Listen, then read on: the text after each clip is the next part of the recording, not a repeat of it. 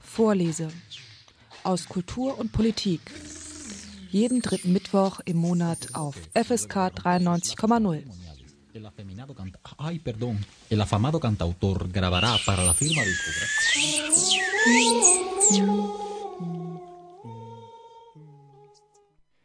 Der Bluttest zum Nachweis einer Trisomie 21 soll ab dem jetzigen Frühjahr eine Kassenleistung werden. Spätestens Anfang Mai ist es dann jeder schwangeren Frau grundsätzlich möglich, den Bluttest in Anspruch zu nehmen und er wird von der Krankenkasse übernommen. Bislang musste man diesen Test selbst bezahlen und er war nicht besonders billig. Die etwas risikoreichere Fruchtwasseruntersuchung war auch bislang schon Kassenleistung, um eine Trisomie in der Schwangerschaft zu entdecken. Nun wirft der Bluttest natürlich einige Fragen auf. Er ermöglicht es zum einen, Behinderung vermeintlich zu vermeiden. Kritiker und Kritikerinnen verweisen aber darauf, dass die meisten Behinderungen eh erst nach der Geburt auftreten und es natürlich auch, so betroffene Verbände, zu einer Art Eugenik führt und Menschen mit Down-Syndrom dann in Zukunft vielleicht der Vergangenheit angehören. Über diesen Sachverhalt spreche ich in der heutigen Sendung vorlese. Hier mit einem ausgewiesenen Fachmann und zwar mit äh, Herrn Trenner, der ist Vorsitzender des Arbeitskreises Down-Syndrom. Wolf Dietrich Trenner ist lange schon mit der Thematik beschäftigt und wird heute in, in der Sendung in der kommenden Stunde Rede und Antwort stehen zu dem neuen Schwangerschaftstest, Bluttest, der relativ einfach einen Nachweis einer Trisomie ermöglicht. Schönen guten Abend, Herr Trenner. Guten Abend, Herr Sprügel. Wir sprechen heute über den Bluttest gegen das Down-Syndrom. Ich sage es mal so plakativ, weil es darum geht, eine Trisomie zu erkennen durch einen nicht-invasiven Bluttest, der jetzt im Frühjahr diesen Jahres, spätestens im Mai, von der Kasse übernommen werden soll. Dieser Test hat ganz viele ethische Fragestellungen, ethische äh, Konfliktstellungen. Zu Beginn vielleicht einmal können Sie kurz erklären, um was für einen Test es da genau geht. Der nicht-invasive Pränataltest oder die nicht-invasiven Pränatalteste, die es ja von verschiedenen Herstellern gibt, die testen eine Blutprobe einer schwangeren Frau auf das Vorhandensein der Trisomien 13, 18 oder 21. 21 wird auch das Down-Syndrom genannt. Ähm, Sie können also mit einem, einer, einer einfachen Blutprobe einen Test darauf durchführen, der eine relativ hohe Sicherheit hat. Das heißt, wenn aus diesem Test sich ergibt, es liegt kein Down-Syndrom vor, dann können Sie mit großer Sicherheit davon ausgehen, dass es wirklich kein Kind wird mit einem Down-Syndrom. Und andersherum sieht es etwas anders aus, wenn der Test anschlägt, sozusagen, also sagt, das Kind wird das Down-Syndrom haben. Dann folgen nach den ärztlichen Richtlinien auch die schon bisher durchgeführten Untersuchungen, also zum Beispiel die Fruchtwasserentnahme und Untersuchung. Sie haben es jetzt schon äh, angesprochen und ins Gespräch gebracht, Fruchtwasseruntersuchung. Das ist ein Verfahren, was es schon wesentlich länger gibt und was auch schon länger Kassenleistung ist. Wie kann man das voneinander abgrenzen? Ich weiß, dass die Fruchtwasseruntersuchung bedeutend äh, risikoreicher ist als dieser nicht-invasive Bluttest. Naja, mit dem bedeutend risikoreicher, das muss man ein bisschen relativieren, da gehen die Meinungen einfach auseinander. Das wird zwar in der Diskussion häufig so dargestellt und das entspricht ja auch der intuitiven Wahrnehmung. Wenn Sie sich vorstellen, dass mit einer langen Nadel in einen Bauch gestochen wird, einer schwangeren Frau und dann aus der Fruchtblase Fruchtwasser entnommen wird, dann ist einem deutlich, das ist ein eine, äh, ganz andere, ein ganz anderes gravierender Eingriff als eine Blutuntersuchung, wo aus einer Vene ein paar Tropfen Blut entnommen werden. Aber dass das so risikoreich sei im Vergleich zum nicht-invasiven Pränataltest, das ist eine Falschwahrnehmung. Ähm, davon können Sie nicht ausgehen. Es gibt andere Untersuchungen, auf Behinderung, auf andere Behinderung, die sogenannte Chorion-Zotten-Biopsie, wo dann Gewebe entnommen wird und da haben Sie ein wesentlich größeres Risiko. Sie haben in jedem Fall bei jeder dieser Untersuchungen ein Risiko. Man muss sich klar darüber sein, dass diese Untersuchung nicht einer Behandlung dient. Also da wird äh, hinterher niemand äh, gesund sein, wenn diese, dieser nicht-invasive Pränataltest gemacht wurde. Genauso wenig wie nach einer Fruchtwasserfunktion danach die Frau oder das Kind gesund ist. Sondern es wird einfach nur festgestellt, in welchem Zustand wird dieses Kind wahrscheinlich sein. Und der nicht-invasive Pränataltest dient vor allen Dingen dazu, äh, in, einem, in einer Maßnahme der Eugenik äh, behindertes Leben sozusagen zu verhindern, zu markieren frühzeitig und die Option des Schwangerschaftsabbruchs nahezulegen. Genau, Sie haben das jetzt schon äh, sehr gut zusammengefasst, nämlich Behinderung grenzt sich ja von Krankheit ab, indem sie nicht äh, heilbar ist, klassisch man, ne, oder behandelbar, dass man sie aus der, aus, der, aus der Welt bekommt, sondern es geht bei diesen Tests, wenn man sie zu Ende denkt, in letzter Konsequenz darum, behindertes Leben zu vermeiden. Ja, äh, es wird gezielt damit gespielt, ähm, mit, mit Vorurteilen auf der einen Seite, mit der Unkenntnis, denn Sie müssen sich ja klar darüber sein, wenn es in Deutschland insgesamt, wir gehen davon aus, etwa 40.000 Menschen mit Down-Syndrom gibt, in ganz Deutschland und über alle Altersstufen verteilt, dann haben Sie es doch mit einer selten auftretenden Behinderung zu tun. Das heißt, wahnsinnig viele Menschen, speziell wahnsinnig viele schwangere Frauen, haben nur ein sehr indirektes, diffuses Bild vom Down-Syndrom, was das ist. Da fällt, wenn Sie eine Straßenumfrage machen, äh, kommt nicht viel mehr bei raus als äh, geistige Behinderung und eine charakteristische Augenstellung. Das äh, ist so ein bisschen das, was Sie, was Sie bei einer Straßenumfrage als Ergebnis bekommen würden, was das Down-Syndrom ist. Das Down-Syndrom wirkt sich aber auf die betroffenen Kinder so unterschiedlich aus, wie jede andere Eigenart von Kindern auch ist gibt eben besonders schnelle Kinder, es gibt welche, die besonders früh laufen, es gibt welche, die später laufen, es gibt welche, die besonders gerne sprechen, sehr sprachgewandt sind, es gibt welche, die eher sprachfaul sind. Und beim Down-Syndrom haben sie auch Behinderung im Sinne von äh, Beeinträchtigung und äh, Verlangsamung der Kinder, aber in sehr unterschiedlichem Maß. Also sie haben äh, Musiker mit Down-Syndrom, sie haben erfolgreiche Schulabschlüsse mit Down-Syndrom. Das alles ist möglich. Das ist eine Frage der Förderung. Man hat beim Down-Syndrom, wir haben es schon gesagt, natürlich aber auch so ein Bild vor Augen, weil in vielen Inklusionsberichten, die die letzten Jahre nach der Ratifizierung der UN-Behindertenrechtskonvention veröffentlicht worden sind, da ist mir aufgefallen, das ist ein subjektiver Eindruck, ich habe keine Querschnittsstudie dazu gemacht, dass vielfach Bilder von inklusiven Klassen, von inklusiven Settings in Schule entweder ein Kind im Rollstuhl beinhaltet haben, die Fotos, oder ein Kind mit Down-Syndrom. Also insofern ist das nochmal auch eine, äh, habe ich den subjektiven Eindruck, eine präsentere Form der Behinderung. Vielleicht auch, wenn man früher dazu Mongoloismus gesagt hat, dann ist das äh, geändert worden, weil es ja auch eine rassistische Zuschreibung gewesen ist. Es spielt ja schon nochmal eine besondere Rolle als andere Behindertenarten, habe ich dadurch das Gefühl, auch durch diese mediale Aufmerksamkeit, oder täusche ich mich da? Nein, das ist völlig richtig wahrgenommen. Die, da steht sozusagen die einzelne Behinderung für eine bestimmte Behinderungsart insgesamt, sozusagen als Gattungsbegriff. Und da haben Sie den Rollstuhlfahrer, die Rollstuhlfahrerin für, den, für die Gattung der Körperbehinderung. Ähm, das ist auch irgendwie plausibel. Also ich erinnere mich an meinen eigenen Schulbesuch äh, in den 70er Jahren. Da war das noch etwas ganz, ganz, ganz Besonderes, dass ein Kind im Rollstuhl überhaupt auf ein Gymnasium durfte. Äh, das, es, es gab mittelgroße Städte, wo das dann erstmalig probiert wurde, gegen allergrößte Bedenken. Ähm, das ist heute durchaus standardmäßig möglich. Es ist, ist, einfach nicht mehr einzusehen, dass äh, Schulen so gebaut sind, dass äh, Rollstuhlfahrende Schülerinnen und Schüler da nicht am Unterricht teilnehmen können. Das geht. Und das Down-Syndrom steht stellvertretend für alle kognitiven Beeinträchtigungen. Also alles, was sozusagen die geistige Wahrnehmung verändert, um es mal so ganz vorsichtig auszudrücken, vielleicht auch politisch korrekt. Ähm, das ist im Prinzip bei dem Rollstuhlfahrer, was ist, mag das noch richtig sein? Beim Down-Syndrom ist das mit Sicherheit nicht mehr richtig. Ähm, Sie müssen ja berücksichtigen, wenn Sie insgesamt an Behinderungen denken und jetzt mal gucken, wie viele Behinderungen sind überhaupt von Geburt an vorhanden, dann handelt es sich da um weniger als drei Prozent aller Behinderungen. also weniger als äh, ähm, andersherum gerechnet.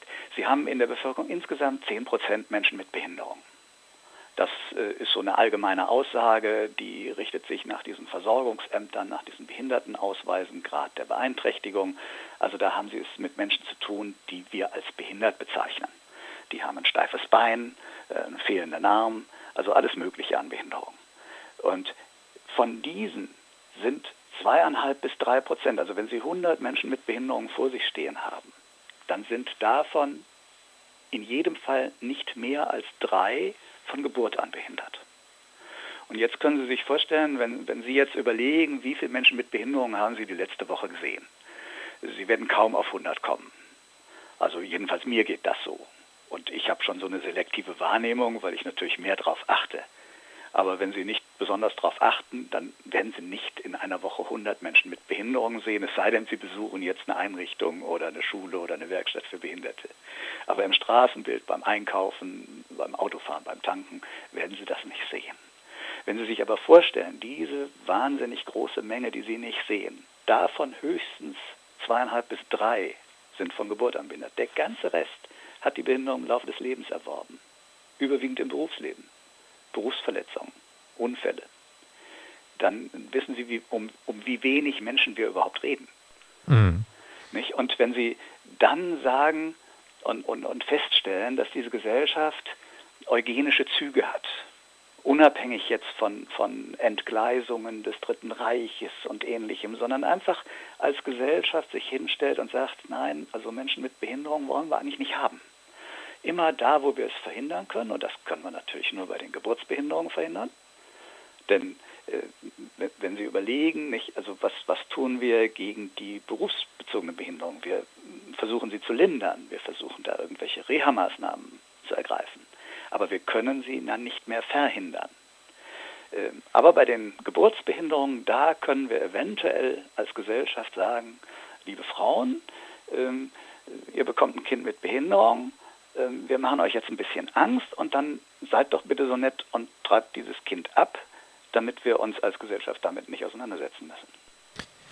Und da werden wir gleich natürlich auch nochmal stärker drauf einsteigen, nämlich auf die gesellschaftlichen Komponenten, die da eine, eine Rolle spielen. Zu Beginn, also jetzt nicht zu Beginn, mittendrin würde ich gerne nochmal einmal einen Sprung zurückmachen, damit man diesen Bluttest nochmal genauer äh, versteht. Sie hatten erwähnt, dass er gegen Trisomie 21 Down-Syndrom wirkt, in Anführungszeichen jetzt immer, also der Test wirkt ja jetzt nicht, aber auch gegen Trisomie 13 und 18. Dass man das nochmal für Menschen, die sich damit wenig auskennen, nochmal genauer fasst, soweit ich informiert bin, ist eine, äh, diese ähm, 13 und 18 eine Form von Behinderung, die äh, mit einer verkürzten Lebenserwartung verbunden sind, also schon stärkere Behinderungen nach sich ziehen, wenn man das von, mit dem äh, äh, Down-Syndrom vergleicht. Das ist erstmal so als isolierte Aussage sicherlich richtig.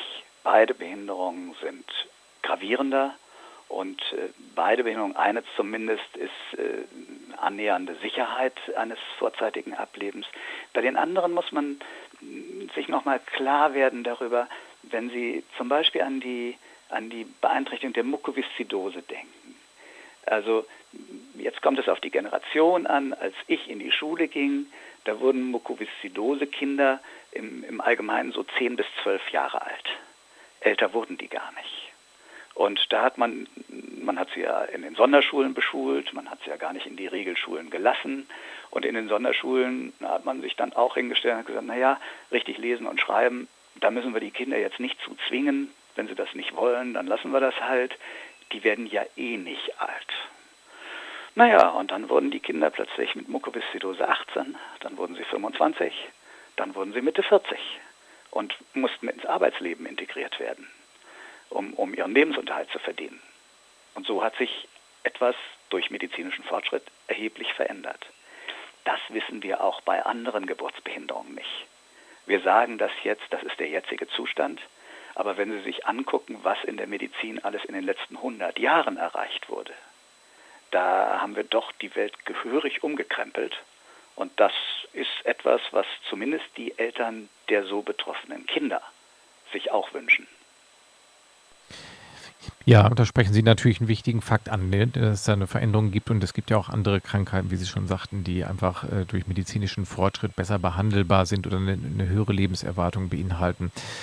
Sie haben es aber auch schon ein, einfließen lassen, dass das natürlich auch ein Blick der Gesellschaft auf eine Form, ähm, auf einen Umgang mit Behinderung ist. Es wird mit Ängsten gespielt und ähm, aus persönlichem Umfeld weiß ich auch und auch natürlich bei Schwangerschaft meiner eigenen Kinder, es ist eine aufregende Zeit, in der man, wie Sie eben schon auch gesagt haben, irgendwie Risiken minimieren möchte und Dinge ausschließen möchte. Behinderung nach Möglichkeit, Sie haben es eben auch gesagt, verhindern. Dahinter steckt ja, das ist ja sehr ein großer Strauß wahrscheinlich an Begründungen, an Hintergründen, die auch sehr individuell sein können und individuell verschieden.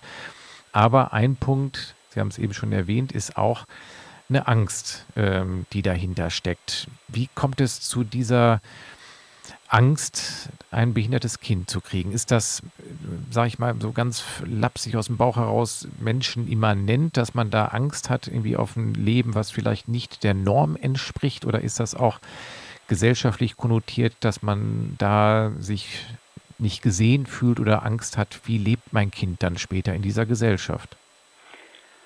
Also als erstes fällt mir jetzt ein dazu, dass äh, die, die Sicht darauf und die Erwartungen von Männern und Frauen anscheinend sehr unterschiedlich sind. Wir, wir führen natürlich viele Gespräche und äh, auch, auch darüber, ähm, die Wahrnehmung oder die, die äh, die Überlegung, wie die Zukunft des Kindes ist, da sind Frauen viel strukturierter und denken in viel größeren Zeitzusammenhängen als äh, Männer häufig. Ich kann das persönlich nehmen, also als ich selbst, äh, als, als ich Vater wurde, hatte ich eigentlich erwartet, äh, da kommen, das waren Zwillinge, waren geplant oder, oder angekündigt. Da habe ich gedacht, na prima, ein Junge und ein Mädchen, das ist ja ganz toll. Äh, da kann ich ja alle meine Väterträume realisieren. Vor allen Dingen nicht so zu werden wie mein eigener Vater und dann eine gute Erziehung zu machen und äh, vieles zu machen, was Spaß macht, was ich gerne gemacht hätte und nicht machen durfte. Das sind so Erwartungen, aus männlicher Sicht in die Zukunft. Die gehen gar nicht so gravierend in gesundheitliche Fragen und Fragen des Erbguts und äh, Fragen, was wird später aus den Kindern. Also ich glaube, Männer denken da in kürzeren Zusammenhängen, Frauen in längeren Zusammenhängen. Und natürlich ist es so, was wird aus den Kindern? Alle Eltern wünschen sich, das scheint ein, ein weltweit übergreifender Wunsch zu sein, äh, unsere Kinder sollen es mal besser haben als wir. Ähm, nun kann man sagen, also uns geht so gut, wie soll es denn noch besser werden? Aber Sie, wenn Sie jetzt Umfragen machen oder so, dann werden Sie schon viele Leute treffen, die der Meinung sind, ja, da ginge aber noch was und die Kinder sollen es mal besser haben. Das scheint weltweit ein Wunsch zu sein. Das habe ich auch auf Tagungen mit äh, Eltern aus anderen Ländern, Eltern behinderter Kinder aus anderen Ländern so gehört. Die wollten das auch. Also das scheint kein, kein speziell deutscher Wunsch zu sein. Naja, und dann ist der Wunsch mit Kindern ja häufig doch auch ein bisschen ein, ein reproduktiver Wunsch. Äh, man, man wünscht sich auch Eigenschaften, die man selbst hat oder die der geliebte Mensch hat, beim Kind wiederzufinden. Mehr oder weniger stark. Die, Väter wünschen sich bei den Töchtern dann vieles von dem wiederzufinden, von der Frau, die sie lieben. Ähm, und umgekehrt wird es bei Frauen sein, die wünschen sich natürlich auch die positivsten Eigenschaften der Männer, die sie lieben, im Kind wiederzufinden. So stelle ich mir das jedenfalls vor und so erfahre ich das in Gesprächen. Und da kommt Behinderung bei Menschen ohne Behinderung einfach nicht so vor.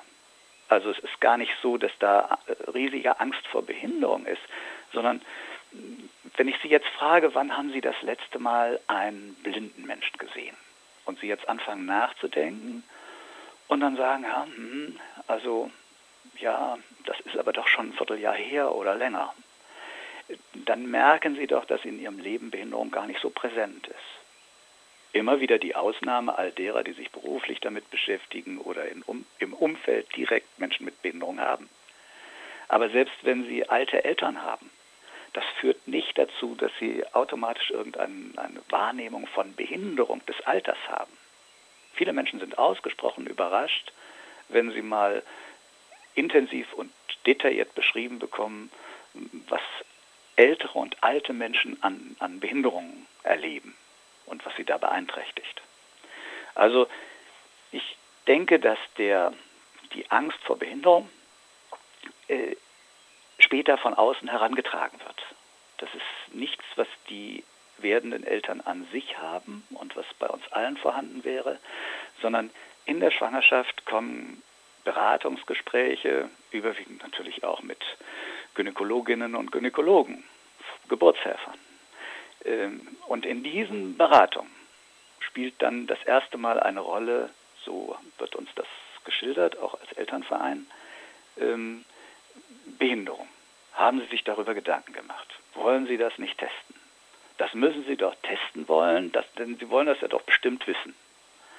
Naja, und wenn das so an Sie herangetragen wird, zudem noch mit einem besorgten Augenaufschlag, Menschen in Ihrem Alter, da müssen Sie besonders vorsichtig sein, äh, dann kommt es, ja, Blutentnahme ist nicht so schlimm, lassen Sie doch mal nachgucken. Woran nicht gedacht wird, ist, welche Konsequenz das hat, nämlich die Eugenik. Da wird gar nicht dran gedacht.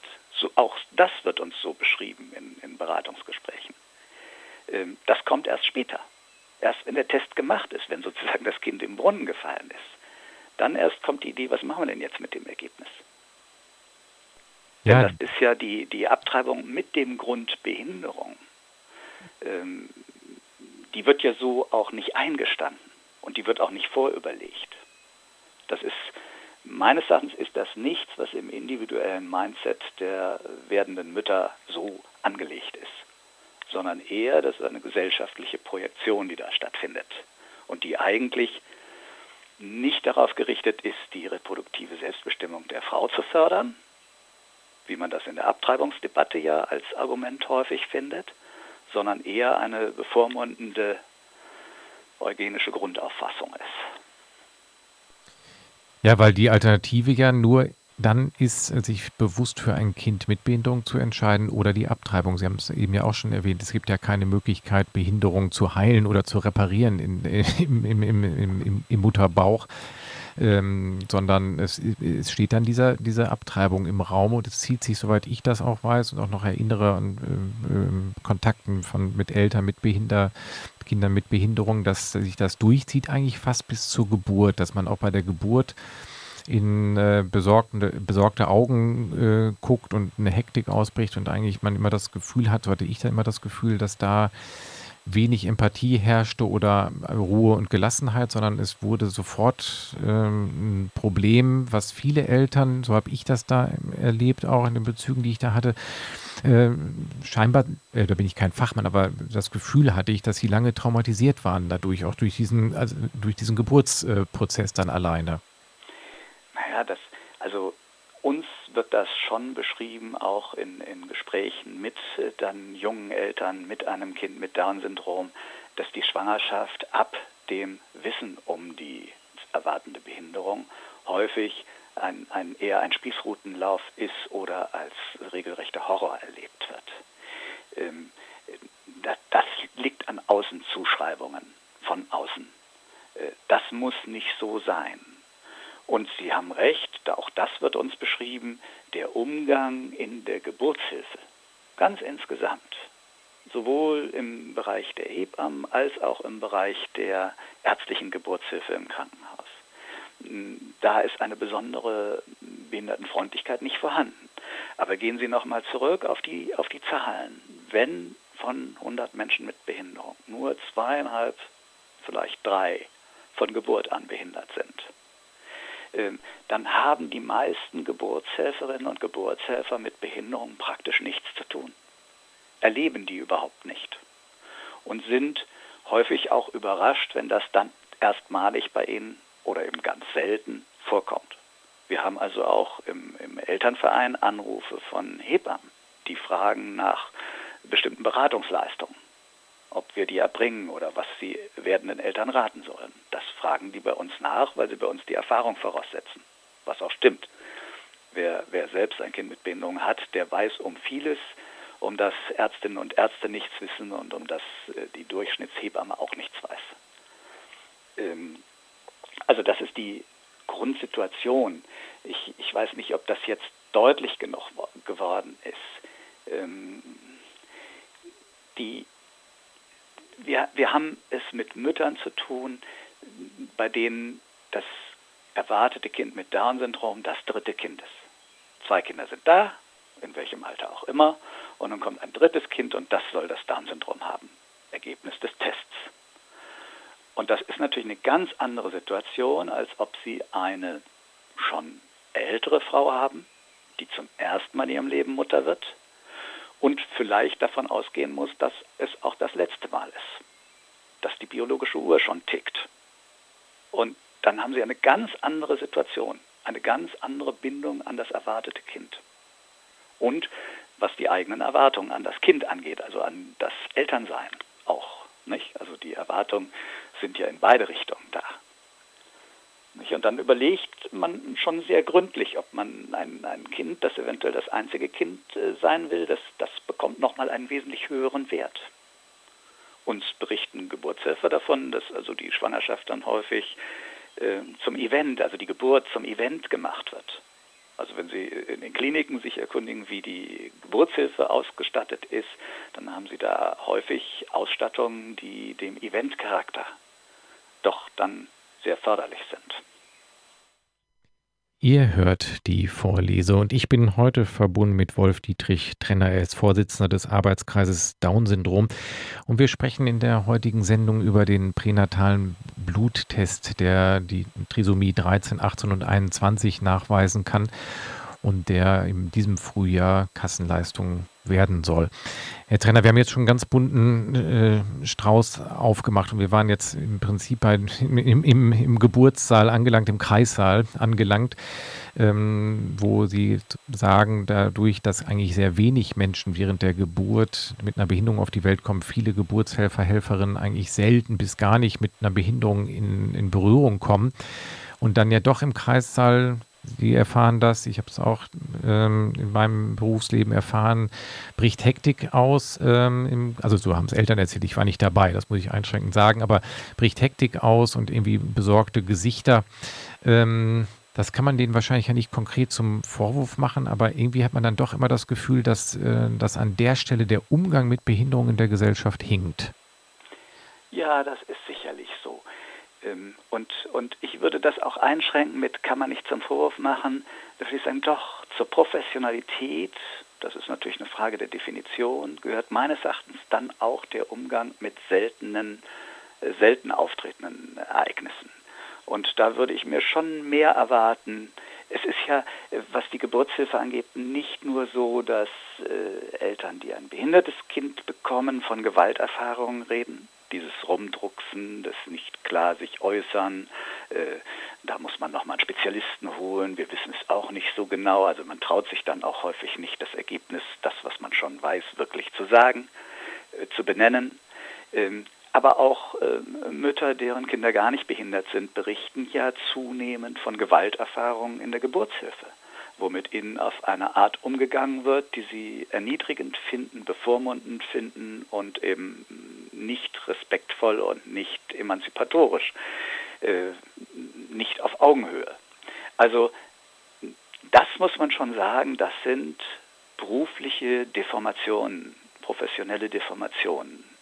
Ähm, wir haben es in der Geburtshilfe, wenn es dann mit Ärztinnen und Ärzten äh, stattfindet. Und das ist ja häufig so, bei erwarteter Behinderung findet die Geburt dann doch eher im Krankenhaus statt als zu Hause oder in einem Geburtshaus. Also im Krankenhaus häufig dann Ärzte beteiligt, zusätzlich zu den Hebammen im, im äh, Kreissaal. Und dann haben wir es mit einem, einem Fachgebiet zu tun, das der Chirurgie ja zugerechnet wird. Und wir meinen schon zu beobachten, dass der Chirurg gerne das, was er findet, an ist kaputt, reparieren möchte. Das ist sein Berufsbild, vielleicht auch sein Selbstbild. Nach dem Motto, ich bin dafür da, Sachen, die nicht in Ordnung sind, in Ordnung zu bringen. Und diese Voraussetzungen sind ungünstig, wenn es um Behinderungen geht, die man nicht reparieren kann. Da eine, Lippenkiefer-Gaumenspalte, die kann man reparieren chirurgisch. Das kann man mittlerweile sehr gut. Aber ein Down-Syndrom kann man nicht reparieren und manch andere Behinderungen kann man nicht reparieren. Und man darf nicht vergessen, das, was bei den Geburtsbehinderungen immer noch dazu zu zählen ist, da kommen ja auch all die Schäden, die durch die Geburt verursacht werden, dazu. Also das sind bei weitem nicht nur genetische Veränderungen von Kindern, sondern da kommt auch das dazu, was in der Medizin nicht richtig läuft. Zu wenig Sauerstoff unter der Geburt oder was auch immer. Also wir, wir haben es da mit einem Umfeld zu tun, das sehr darauf orientiert ist, zu reparieren, was nicht in Ordnung ist. Und nicht sehr gut damit umgehen kann, wenn etwas anders ist als erwartet, dem eigenen Bild nicht entspricht. Und wir wissen seit den 70er Jahren, dass äh, im, im Bereich der Medizin der Umgang mit Behinderungen besonders angstbesetzt ist. Aber es ist ja so, ich hatte jetzt gerade noch überlegt, es gibt ja auch ähm, ähm, Selbsthilfeinitiativen, die fordern, dass der, also mehr oder weniger, dass dieser Test bitte verschwinden soll, dass man ihn nicht zur Kassenleistung werden lassen soll. Wenn man Ihnen jetzt zuhört, merkt man auch, wie absurd das Ganze ist. Dennoch glaube ich, wenn es Kassenleistungen wird, dass es eine Menge Frauen in Anspruch nehmen, gerade wenn die Beratung so läuft, wie Sie es skizziert haben. Und so eine, so eine Angst da auch genommen werden soll. Und es liegt ja vor, aber es ist gleichzeitig ja wahrscheinlich wirklich keine Lösung, einfach zu sagen, den Test, den es gibt, den, den verbieten wir jetzt oder das lassen wir, weil man damit sowieso nur vor die Frage gestellt wird, ja, entscheidet man sich dafür oder entscheidet man sich für Abtreibung? Also äh, ich, ich kenne natürlich viele der, der Aktiven, die den Test als diskriminierend empfinden. Äh, auch Betroffene insbesondere, die sagen, da wird ja sozusagen, wenn auch nicht mein individuelles Lebensrecht, aber doch mein kollektives Lebensrecht äh, in, in, in die Disposition gestellt. Also da wird gesagt, Menschen, die so sind wie ich, äh, die kann man eben straflos abtreiben und töten. Und das ist extrem verletzend, wenn man sich das vorstellt, dass das einem sozusagen auch ins Gesicht gesagt wird und dass sozusagen die äh, gesetzliche Krankenversicherung, die ja immer sagt, sie ist unsere Versicherung, sie ist auch die Vertretung der Versicherten. Ähm, das sagt sie von sich selbst, das ist ihr Selbstbild. Wenn die dann sagt, wir wollen das unbedingt äh, auf Kassenkosten haben, wir wollen, dass das von uns finanziert wird, ähm, da wird dann einschränkend gesagt, damit das nicht vorbehalten bleibt nur reichen Frauen, die den Test selbst bezahlen können. Das ist so die, die Ausrede der Krankenkassen, warum sie das auf Kassenkosten in den Leistungskatalog haben möchte. Auf Seiten der verfassten Ärzteschaft sehe ich das bedeutend kritischer. Die verfasste Ärzteschaft hat ja eigentlich mit den Pränatalmedizinern eine spezialisierte Facharztgruppe, die auf die Beurteilung mittels Ultraschall und anderer Untersuchungsmethoden spezialisiert ist die, die Gesellschaft für Pränatalmedizin gibt es, die dem Test auch sehr kritisch gegenübersteht. Die sagt und hat sich auch in den ganzen Beratungen hingestellt und hat gesagt, auch wir als medizinische Experten sagen, diesen Test brauchen wir nicht. Wir können diese Trisomien auch anders feststellen ohne diesen Test. Was verändert dieser Test nun? Er verändert, dass nicht mehr die kleine Gruppe der speziell ausgebildeten Pränatalmediziner mit dem Thema befasst ist, sondern dass, man, verzeihen Sie mir jetzt den respektlosen Ausdruck vielleicht, jeder Feldwald- und Wiesengynäkologe das kann. Eine Blutentnahme, das machen ja sowieso die Arzthelferinnen eher, als dass äh, das ein Arzt nochmal selber macht, äh, ins Labor schicken. Dazu braucht der Arzt auch nicht viel zu tun und dann kommt bekommt er einen Brief zurück aus dem Labor, äh, diese und jene Feststellung. Und dann erst kommt die eigentliche Aufgabe auf den Arzt zu, dann muss er das nämlich der Mutter erzählen, was da in dem Test rausgekommen ist. Dass die Aufgabe ja viel früher beginnen müsste und auch viel früher gesehen werden müsste, nämlich in der Beratung, machen wir diesen Test, machen Sie diesen Test, wollen Sie das oder wollen Sie das nicht? Wissen Sie, worauf Sie sich da einlassen? Wissen Sie, welche Entscheidungen Ihnen unter Umständen hinterher auferlegt werden? Wollen Sie das? Fühlen Sie sich dem gewachsen? Das wird ausgeblendet. Aber jeder Gynäkologe kann in Zukunft mit einer Blutentnahme sich an diesem Test beteiligen. Und wenn die Kassen das bezahlen, dann müssen Sie davon ausgehen, das ist nun mal einfach so, dass das auch möglichst häufig verkauft wird. Und das heißt, bei 600.000 bis 700.000 Schwangerschaften in Deutschland, in der Testgenehmigung in Entscheidungsgemeinsamen Bundesausschusses ist von Ausnahmen die Rede. Dass das ausnahmsweise nur da gemacht werden soll, wo die Mutter in ganz groß, die werdende Mutter in ganz großen psychischen Konfliktsituationen ist und unbedingt wissen möchte, ob ihr Kind behindert sein wird. In der Realität wird das anders aussehen. Da wird der Arzt äh, bedenkenvoll, also sorgenvoll mit Falte auf der Stirn der Schwangeren sagen, Geld, das wollen Sie doch bestimmt auch. Sie wollen das doch bestimmt wissen. Und wird die Angst davor verstärkend nutzen, um die Frau dazu zu bewegen, zu sagen, ja, den Test will ich haben. Übrigens ist das eine der ganz extremen Ausnahmen im, im Leistungskatalog der GKV. Die, die Indikation für diese Untersuchung stellt die Frau selbst, nicht der Arzt. Es ist nicht der Arzt, der feststellt, diese Frau braucht diesen Test, sondern die Frau soll sagen, dass sie den Test will. Und dann wird er von der Kasse bezahlt. Stellen Sie sich das mal vor bei anderen medizinischen Leistungen. Wir würden das System so ändern und würden sagen, ja, die Patientinnen und Patienten kriegen jetzt alles, was sie sich wünschen. Es gibt einen Aufschrei. Ja, ja, aber da sehen Sie, wie absurd diese Entscheidung ist. Mhm. Also ich stimme Ihnen zu, man wird einen existierenden Test, also wir, wir kriegen die Zahnpasta nicht in die Tube zurück. Das ist jetzt vielleicht sehr salopp ausgedrückt, aber wir werden diesen Test nicht abschaffen. Der ist da und äh, er, er wurde ja auch schon genutzt auf Individualkosten. Ich selbst habe Schwierigkeiten damit zu sagen, das muss wegen der armen Frauen unbedingt auf Kassenkosten sein, damit die sich das leisten können. Wenn ich beobachte, was so alles im Rahmen der Vorbereitung auf ein werdendes Kind investiert wird, dann denke ich, dass der Test äh, da verschwindend geringe Kosten ausmacht. Er führt aber dazu, das denke ich auch, wenn man sich die, diese ganzen Geburtsabteilungen anguckt und äh, sieht, wie teuer die äh, Kinderwagen heutzutage schon sind und auf welche Modelle man achten muss, damit man wirklich, äh, wirklich auch hip und ist. Das geht ja in die Tausende. Die, die Ersterstattung ja. von von Säuglingen in Deutschland. Das ist, ja. ne, da merkt man, wie reich oder wie, wie, wie, wie bedeutend ja. das, ist, das Land ist oder wie die Schwerpunkte auch gesetzt werden. Wenn man sich die, das Ausland anguckt, ich habe jetzt nur Dänemark mir da nochmal angeguckt, da ist ja auch die Zahl der Menschen, äh, der Geburten mit Down-Syndrom seit Einführung oder Über Kostenübernahme dieser, dieser Testverfahren rapide gesunken. Das ist ja auch so eine Befürchtung. Sie hatten es eben auch schon erwähnt, dass Betroffene oder Menschen mit Down-Syndrom da auch eine Angst haben, dass sie verhindert werden sollen. Und das ist ja schon auch zu merken, jetzt eher vielleicht subjektiv in Dänemark, glaube ich, auch wirklich anhand der Zahlen, dass die Geburten von Babys mit Down-Syndrom rückläufig sind. Ist das dann irgendwann äh, die Gefahr, dass das auch wirklich komplett äh, vermieden wird? Sehen Sie das? Ist das ja auch vielleicht jetzt mal ja, provokant gesagt, eine Gefahr in Anführungszeichen für die Gesellschaft, weil man ja dann wieder eine Art Menschsein nicht mehr ermöglicht. Sie haben es eben erwähnt, es gibt eine große Bandbreite von Down-Syndrom.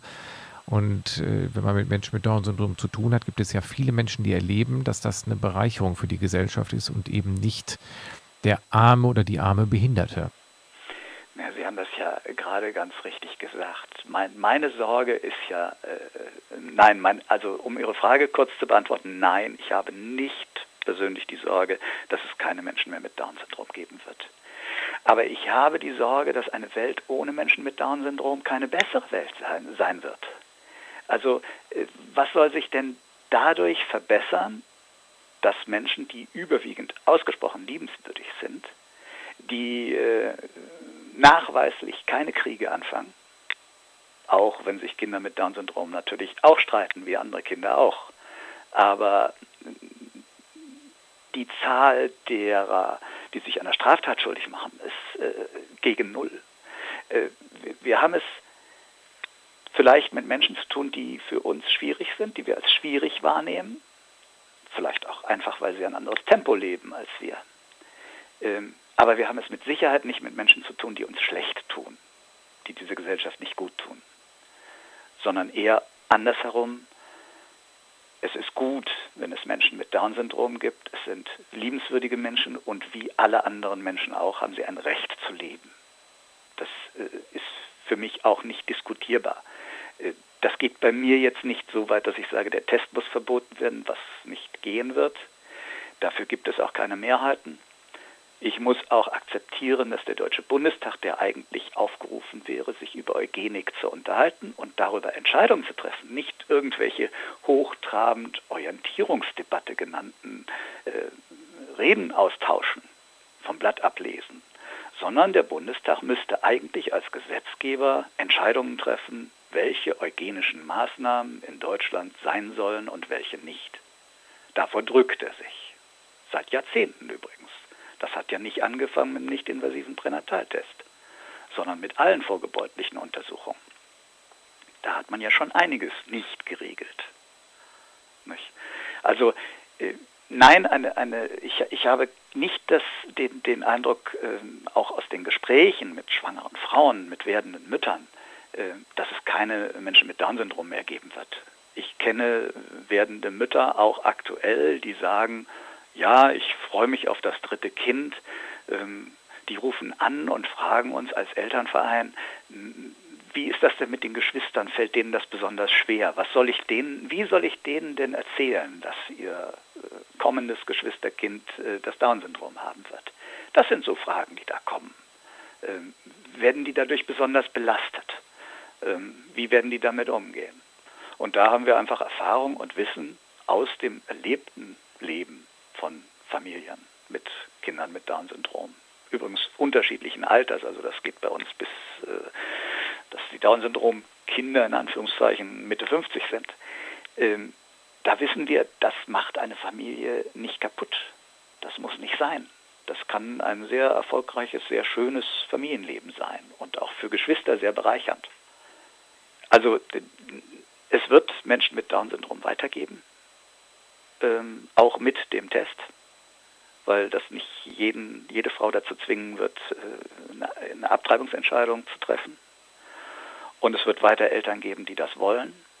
Und wenn ich richtig informiert bin, ich habe das allerdings noch nicht überprüfen können, nehmen die Zahlen der Geburten in Dänemark wieder zu, nachdem sie tatsächlich erstmal bei Einführung des Testes abgenommen haben und zwar dramatisch abgenommen haben. Wenn ich richtig informiert bin, wurden nur noch in einem Jahr fünf Kinder mit Down-Syndrom geboren. Ihr hört die Sendung Vorlese und ich bin heute im Gespräch mit Wolf Dietrich Trenner.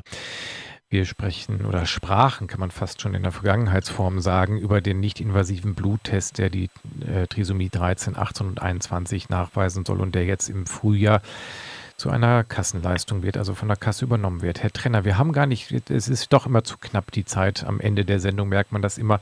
Sie haben es eben einmal erwähnt, das wollte ich noch einmal aufgreifen, den Gedanken, Menschen mit Down-Syndrom beginnen keinen Krieg, was in der heutigen Zeit ja leider jetzt seit ein paar Wochen undenkbar ist geschehen, dass ein Krieg ausgebrochen ist.